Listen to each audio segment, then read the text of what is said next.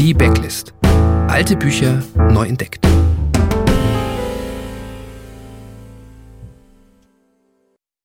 Als er spät abends mit seinem Streifenwagen an dem außergewöhnlich kleinen, abgelegenen Friedhof vorbeischwebte, hörte der Polizeibeamte Joseph Tinbane bedauernswerte, vertraute Laute.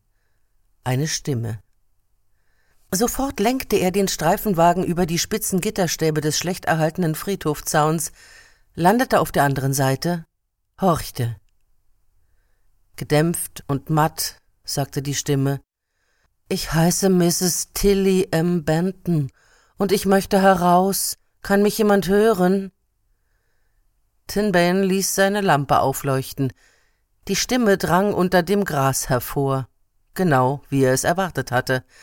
Mrs. Tilly M. Benton befand sich unter der Erde. Dieser Teil seiner Arbeit gefiel ihm am wenigsten. Die Rufe der Toten, er hasste diese Laute, und er hatte sie oft gehört, die Rufe, und bei so vielen Gelegenheiten. Männer und Frauen, hauptsächlich alte, aber auch jüngere, manchmal Kinder. Und die Ausgrabungstrupps brauchten immer so lange, bis sie eintrafen. Tinben sagte, ich habe die Nase voll, ich möchte versetzt werden. Fern von unten rief die kraftlose alte Frauenstimme Bitte, wer immer da auch ist, ich möchte heraus. Können Sie mich hören? Ich weiß, dass jemand da oben ist, ich kann Sie reden hören.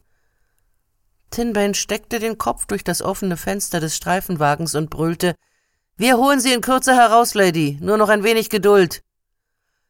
Welches Jahr haben wir? rief die ältliche Stimme zurück. Wie viel Zeit ist vergangen? Haben wir immer noch 1974? Ich muss es wissen. Bitte sagen Sie es mir, Sir. Tinbane sagte, wir haben 1998. Ach du meine Güte. Betroffenheit. Nun, ich schätze, ich werde mich daran gewöhnen müssen. Ich schätze, bestätigte Tinbane, Sie haben keine andere Wahl. Hallo und herzlich willkommen zu einer weiteren Folge von Die Backlist, dem Podcast für zu Unrecht in Vergessenheit geratene Bücher. Mein Name ist Tom Hillenbrand und in der Lesestelle, die ihr eben gehört habt, ja, da hat es den Anschein, dass eine Tote wieder aufersteht. Haben wir es also hier jetzt mit einem Zombie-Roman zu tun oder mit etwas in der Art? Nein, das haben wir definitiv nicht. Unser heutiges Buch trägt den Titel Die Zeit auf Gegenkurs und stammt von dem euch vermutlich bekannten amerikanischen Science-Fiction-Autor Philip K. Dick. Äh, der ist äh, bekannt, aber dieser Roman von ihm ist relativ unbekannt. Und ich warne euch vor, das ist diesmal wirklich ein seltsames Buch. Und es ist auch ein Buch mit, ich sag mal, äh, kleinen Macken oder Schwächen, aber ich fand es nichtsdestotrotz so interessant und so ungewöhnlich, dass ich es gerne vorstellen wollte. Also, eine Frau erwacht wieder zum Leben. Und wie man aus dieser Lesestelle auch schon erfahren konnte, scheint das im Jahr 1998, wo diese Geschichte spielt, äh, nichts allzu Besonderes zu sein. Man muss dazu sagen, dass äh, Dick dieses Buch im Jahr 1967 veröffentlicht hat, war also damals von der Datierung äh, 1998 äh, noch Science Fiction und mit unserer Welt ist in diesem Paralleluniversum von Die Zeit auf Gegenkurs etwas Seltsames passiert. Sie ist in die sogenannte Hobart-Phase eingetreten, äh, benannt nach dem Wissenschaftler, der sie erforscht hat.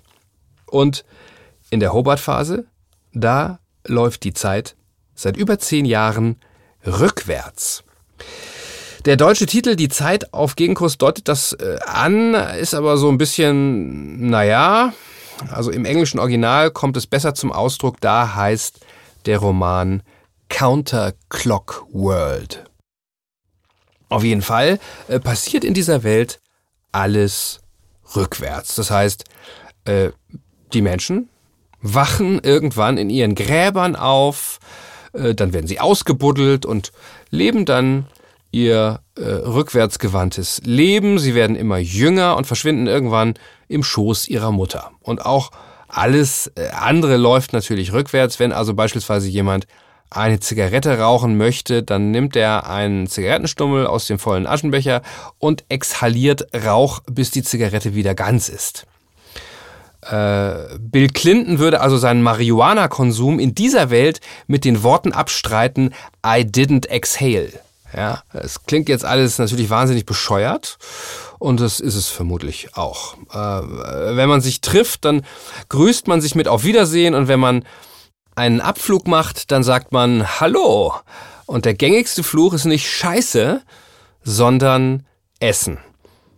Warum? Weil natürlich auch der Vorgang des Essens und Verdauens und so weiter rückwärts läuft, was übrigens eines der unangenehmsten und widerlichsten Details dieser rückwärtsgewandten Welt ist. Ich werde euch das jetzt nicht verraten, wie das genau abläuft, aber wenn ihr auch nur einen kleinen Moment drüber nachdenkt, dann ahnt ihr es vermutlich. Aber was ist jetzt die Geschichte? Ähm, es gibt mehrere Figuren, manch einer würde vielleicht sagen zu viele, aber zu der Kritik kommen wir später. Die vermutlich wichtigste Figur ist Sebastian Hermes, der Betreiber eines sogenannten Vitariums. Das ist in dieser bizarren Parallelwelt die Entsprechung eines Bestattungsunternehmens. Wenn irgendwo auf einem Friedhof in Los Angeles, wo die Geschichte spielt, wieder mal ein Toter aufwacht, dann fahren die Mitarbeiter eines Vitariums dorthin und holen die Person aus dem Grab.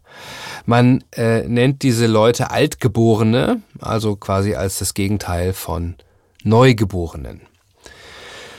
Die Altgeborenen haben natürlich keine Bleibe und deshalb gibt es so eine Art kapitalistisches Auktionsverfahren, wo ein Makler versucht, diese aufgewachten, aber nicht sehr aufgeweckten, alten, desorientierten Leute irgendwem unterzujubeln. Und äh, nun begibt es sich aber, dass die Auferstehung oder Wiedergeburt eines sehr berühmten äh, Mannes bevorsteht. Es handelt sich um Thomas Peake, den Anarch der Uditen. Diese Uditen sind so eine Erweckungsreligion, die vor allem von Schwarzen ausgeübt wird. Und dieser Herr Peake ist der Gründer dieser Religion, also so eine Art Martin Luther King und äh, Mahatma Gandhi in einer Person. Nach seinem Tod ist diese Udi-Religion von äh, Macht- und geldgierigen Scharlatanen übernommen worden. Ihr wahrer Sinn ist verloren gegangen. Die, äh, die Idee des Religionsstifters wurde völlig entstellt. Aber wegen dieser Hobart-Phase kehrt nun der Religionsgründer zurück. Es ist ein bisschen so, wie wenn Jesus plötzlich in Rom auftauchen würde und sich den Papst zur Brust nehmen und sagt, was in Herrgotts Namen hast du bitte aus meiner Religion gemacht, ja? Und natürlich gibt es viele Gruppen, denen diese Rückkehr des Messias aus verschiedenen Gründen nicht sonderlich gut in den Kram passt. Da sind zum einen die Uditen selbst, äh, zum anderen der Staat und eine extrem mächtige Organisation namens die Bibliothek. Die ist dafür verantwortlich, dass alle Bücher, Schriften und Medien äh, vernichtet werden, die mit der rückwärts laufenden Zeit verschwinden müssen. Und so entspinnt sich also ein, ein Kampf, ein Gerangel um diesen Religionsführer und darum, wer ihn bekommt, wer ihn kontrollieren kann. Alles gaga, aber auch recht unterhaltsam. Die, die Zeit auf Gegenkurs ist eine äh, längere, äh, ausgewalzte Version einer Kurzgeschichte, die Dick zuvor geschrieben hatte. Äh, die trug den schönen Titel Your Appointment Will Be Yesterday. Und äh, naja, das ist vielleicht auch so ein kleines bisschen das Problem dieses Buches. In einer Kurzgeschichte kann man natürlich sehr vieles aussparen, äh, sehr viele Fragen offen lassen. Aber in einem, wenn auch kurzen Roman, das Buch hat knapp 190 Seiten. Da muss man natürlich viel mehr Weltenbau äh, betreiben, muss viel mehr erklären, wie diese ganze rückwärts laufende Zeit denn funktioniert. Da werden viele Fragen aufgeworfen, aber nicht immer beantwortet. Also wir erfahren zwar, wie die Leute in der Counter Clockworld essen, rauchen und ihr Geschäft verrichten, oder eben auch nicht, ähm, aber wenn man ein bisschen drüber nachdenkt, würde man sich natürlich fragen, ob eine rückwärts laufende Zeit nicht eigentlich komplett deterministisch sein müsste, weil ja die vorhergeschehenen Dinge einfach in umgekehrter Reihenfolge wieder passieren. Also warum muss äh, eine Bibliotheksorganisation alle Ausgaben eines Buches einsammeln und zum Schluss das äh, Urmanuskript verbrennen, müsste das nicht irgendwie von selbst passieren. Aber äh, dann hätte man natürlich keine Geschichte. Äh, oder es gibt zum Beispiel eine Stelle, wo jemand einen Zigarettenstummel aus dem vollen Aschenbecher nimmt und ihn dann anzündet. Und das kann eigentlich auch nicht sein. Ne? Das müsste er ja erst dann tun, wenn er die Zigarette wieder äh, lang geraucht hat. Dann müsste er sie mit dem Feuerzeug ausmachen. Ja, äh, es, ist, äh, es kann einem Kopfzerbrechen bereiten. Also mich hat die Zeit auf Gegenkurs übrigens ein bisschen an eine Folge einer von mir heiß geliebten britischen Science-Fiction-Comedy-Serie namens Red Dwarf erinnert. Weiß nicht, ob die jemand äh, kennt. Da gibt es eine Folge, die heißt Backwards und in der geht es um Leute aus dem normalen Universum, die auch in, die in so ein Gegenuniversum kommen, wo alles rückwärts läuft. Ja? Da hat der Protagonist dann zum Beispiel Rippenschmerzen und ein blaues Auge, aber er weiß nicht, wo die herkommen, bis er dann in eine Kneipenschlägerei gerät, bei der die Verletzungen danach verschwinden. Wir hören uns mal einen kurzen Ausschnitt an. What's the matter with him? Ja, mir or something, I think he's a bit teed off because we've just uneaten his pie. Unbelievable. We didn't start a fight. Look, I'm sorry, man. We just... Are you all right? A black eye. It's gone. Just sucked it off my face with his face. Now he's just uncracked me ribs. I don't want any trouble. No, no, you don't understand. All this mess, all this debris, this is from the fight we got fired for. This is from a fight we're about to have. Das war Red Dwarf. Ich äh, mutmaße nun natürlich nur, aber ich würde fast wetten, dass die Drehbuchautoren dieser Fernsehserie die Geschichte von Philip K. Dick auch gelesen hatten. Äh, auch bei dieser Red Dwarf Folge ist nicht alles so richtig logisch, aber in einer zügig erzählten Geschichte mit vielen Gags, da kommt man mit dieser Rückwärtsnummer äh, noch eher durch als in einem Roman wie Die Zeit auf Gegenkurs. Da bekommt das Konzept dann hier und da äh, kleine Risse. Aber das tut der Sache im Großen und Ganzen keinen Abbruch, weil das Buch so voller abgefahrener Ideen steckt. Das finde ich, ist bei Philip K. Dick, über den wir gleich auch noch ein bisschen reden werden, in Wahrheit bei seinen Geschichten sehr häufig so. Der Mann war seiner Zeit wirklich unglaublich weit voraus und hatte ganz viele fantastische Ideen. Aber wenn man zum Beispiel seine Kurzgeschichte Minority Report liest und sich danach den gleichnamigen Film mit Tom Cruise anschaut, dann muss man leider äh, konstatieren, dass der Film besser ist als das Buch oder als die Geschichte. Äh, Ähnliches gilt auch für Total Recall mit Arnold Schwarzenegger und die Dicksche Vorlage We Can Remember It For You Wholesale. In einigen Phasen seines schriftstellerischen Schaffens war Dicks Ausgestaltung der Geschichten nicht immer perfekt, sein Ideenreichtum dafür umso größer. Und wir hören jetzt noch ein zweites Mal rein in Die Zeit auf Gegenkurs. Bethel stellte leere Schüsseln, ein Glas, eine Tasse und einen Teller vor ihn hin. Weißt du, was heute in der Zeitung stand? sagte sie als sie sich diskret ins Wohnzimmer zurückzog, damit er sich übergeben konnte. Dieser gewalttätige Fanatiker kommt hierher, dieser äh, Raymond Roberts, er macht eine Pilgerfahrt. Hm, brummte er und genoss den Geschmack des heißen, flüssigen Kaffees, als er ihn in seinen müden Mund heraufwirkte. Der Polizeichef von Los Angeles schätzt, dass vier Millionen Menschen kommen werden, um ihn zu sehen. Er wird das Sakrament der göttlichen Vereinigung im Dodger Stadion sprechen. Und natürlich wird alles so lange im Fernsehen übertragen, bis wir alle den Verstand verlieren. Den ganzen Tag über. So steht es in den Zeitungen. Ich habe es nicht erfunden. Vier Millionen, wiederholte Tinbane. Und als Fachmann fragte er sich, wie viele Ordnungskräfte benötigt wurden, um die Menge unter Kontrolle zu halten, wenn sie so groß war. Die gesamte Polizei, einschließlich der Flugstreifen und der Sondereinsatzkommandos. Was für eine Aufgabe, er stöhnte innerlich. Bei der Vereinigung nehmen Sie diese Droge ein, sagte Bethel. Hier steht ein langer Artikel darüber. Die Droge ist ein DMT-Derivat, sie ist hier verboten, aber wenn er das Sakrament spendet, darf er, äh, dürfen alle sie dieses eine Mal benutzen. Das Gesetz von Kalifornien erlaubt nämlich, ich weiß, was es erlaubt, unterbrach Tinbane. Es erlaubt die Verwendung von psychedelischen Drogen bei einer echt religiösen Zeremonie. Bei Gott, seine Vorgesetzten hatten es ihm oft genug eingebläut. Ich überlege, ob ich hingehen soll, gestand Bethel, und daran teilnehmen. Tu das, sagte er und würgte glücklich Kornflocken, Pfirsichstücke und Milch und Zucker hoch, und zwar in dieser Reihenfolge. Jetzt noch ein paar Worte zu Philip Kindred Dick, geboren 1928 in Chicago, 1982 verstorben in Kalifornien. Zweifelsohne einer der größten Science-Fiction-Autoren des 20. Jahrhunderts. Dick war sehr produktiv. Er hat über 40 Romane veröffentlicht, aber er hat leider erschreckend wenig äh, von seiner Arbeit gehabt, zumindest in äh, finanzieller Hinsicht. Als der nach Motiven einer seiner Kurzgeschichten gedrehte Film Blade Runner in die Kinos kam, äh, möglicherweise sein größter Erfolg da, war er bereits verstorben. Bei vielen seiner Romane und auch seiner Kurzgeschichten ist es so, dass diese äh, oft erst lange nach ihrem Erscheinen und nach Dicks Tod die Aufmerksamkeit bekommen haben, die sie äh, verdienen.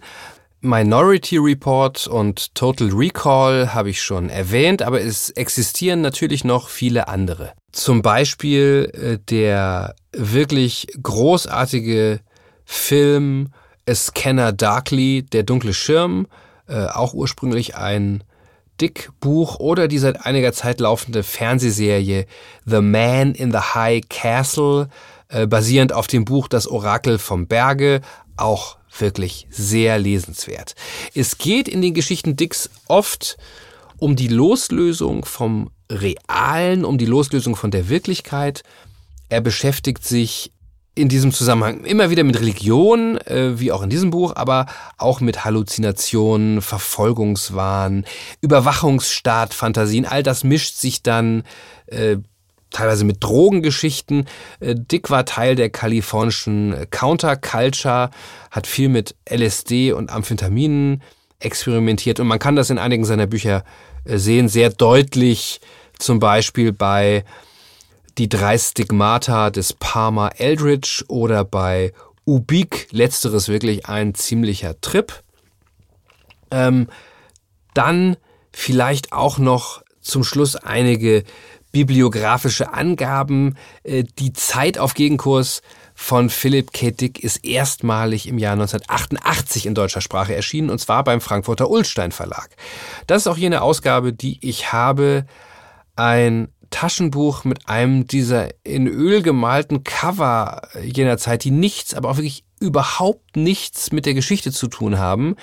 Äh, hier ist es so eine so gut wie nackte, blauhäutige Schönheit, die sich auf einem Divan räkelt und im Hintergrund erhebt sich so eine Fantasy-Stadt mit Türmen. Aber ja, so war das damals mit den Covern. So hat man das gemacht. Ähm, Im Druck ist das Buch nicht mehr. Falls ihr welche von den bekannteren Romanen äh, Dicks lesen wollt, die gibt es natürlich äh, fast alle. Die gibt es bei Fischer meistens, aber dieser ist so ein bisschen abstrus. Ähm, deshalb habe ich ihn ja auch ausgewählt und deshalb müsst ihr euch den auch antiquarisch besorgen. Kostet leider nicht nur einen Euro wie sonst, sondern eher so sieben bis zehn, weil das doch schon relativ lange her ist und eigentlich ein fast schon vergessenes Werk dieses Autors zu sein scheint. Falls ihr willens und in der Lage seid, es auf Englisch zu lesen, habt ihr es einfacher. Dick schreibt ja in einer recht klaren und zugänglichen Sprache und so richtig lang ist das Ding ja mit 190 Seiten auch nicht. Die Originalausgabe mit dem Titel Counter Clock World gibt es in allen Formaten, Taschenbuch, E-Book und Hörspiel. Das war's für dieses Mal. Alle Infos zum Literaturtipp dieser Folge findet ihr in den Show Notes auf meiner Webseite unter tomhillenbrand.de-backlist. Ich bedanke mich wie immer fürs Zuhören. Wenn ihr weitere Büchertipps für mich habt oder Anmerkungen, dann schreibt gerne an backlist at tomhillenbrand.de. Und falls ihr uns unterstützen wollt, dann teilt diese Folge oder andere Folgen auf Social Media und hinterlasst, ganz wichtig, bei iTunes eine Rezension, denn das macht den Podcast für andere Hörer leichter auffindbar. Ich sage, Ruben Scan muss Süß.